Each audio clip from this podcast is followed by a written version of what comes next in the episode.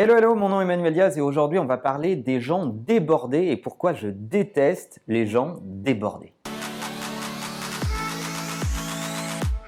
Il suffit de se balader dans les couloirs pour entendre des gens qui passent leur journée à vous dire Ah là là, je suis débordé, j'ai pas le temps, euh, envoie-moi un mail. Alors, ça, c'est la solution à tout, euh, comme si ça allait euh, leur donner plus de temps, ou toute forme de subterfuge qu'on peut imaginer.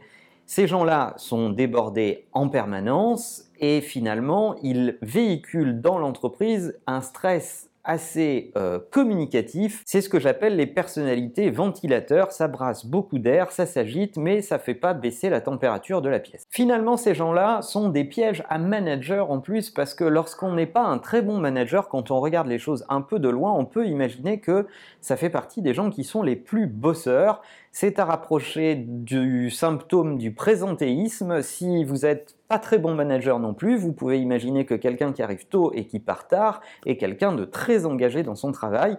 Ma façon de regarder les choses, c'est que c'est plutôt quelqu'un de pas très organisé parce que si vous lui avez donné une dose de travail euh, proportionnée, il n'y a aucune raison qu'il travaille plus que la moyenne ou plus que les autres s'il est un minimum organisé. Les caractéristiques des gens débordés sont assez connues et souvent toujours les mêmes, ils courent partout, ils s'agitent beaucoup, ils sont perdus dans leur tout doux euh, et euh, ils ne savent pas prioriser ni hiérarchiser les choses qu'on leur demande. C'est en général le dernier truc qu'on a demandé qui est exécuté en premier. À côté de ça, vous avez la catégorie des gens dont on entend souvent pas parler et qui sont, dans la majorité des cas, des gens organisés qui font peu de bruit et qui ont pour principale caractéristique de délivrer, euh, sans provoquer beaucoup d'agitation autour d'eux, euh, qui savent euh, ne pas se laisser déborder et qui ont appris à dire non et qui savent refuser des choses ou demander plus de contexte, plus de briefs.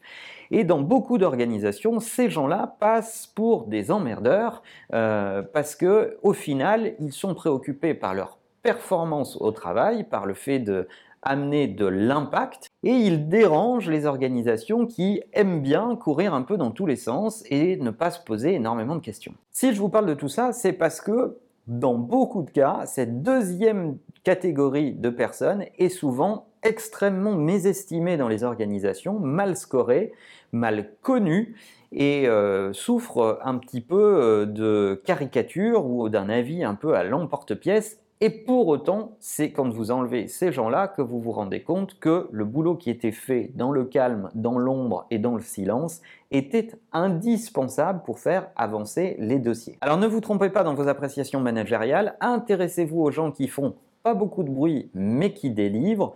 Créez dans votre entreprise des mécanismes de routine, de calme, de sérénité posez-vous la question de l'image que vous-même vous renvoyez en tant que manager. Paraissez-vous euh, toujours débordé ou paraissez-vous organisé, euh, clair, euh, transparent et routinier Je pense que ça ne véhicule pas du tout la même énergie autour de vous.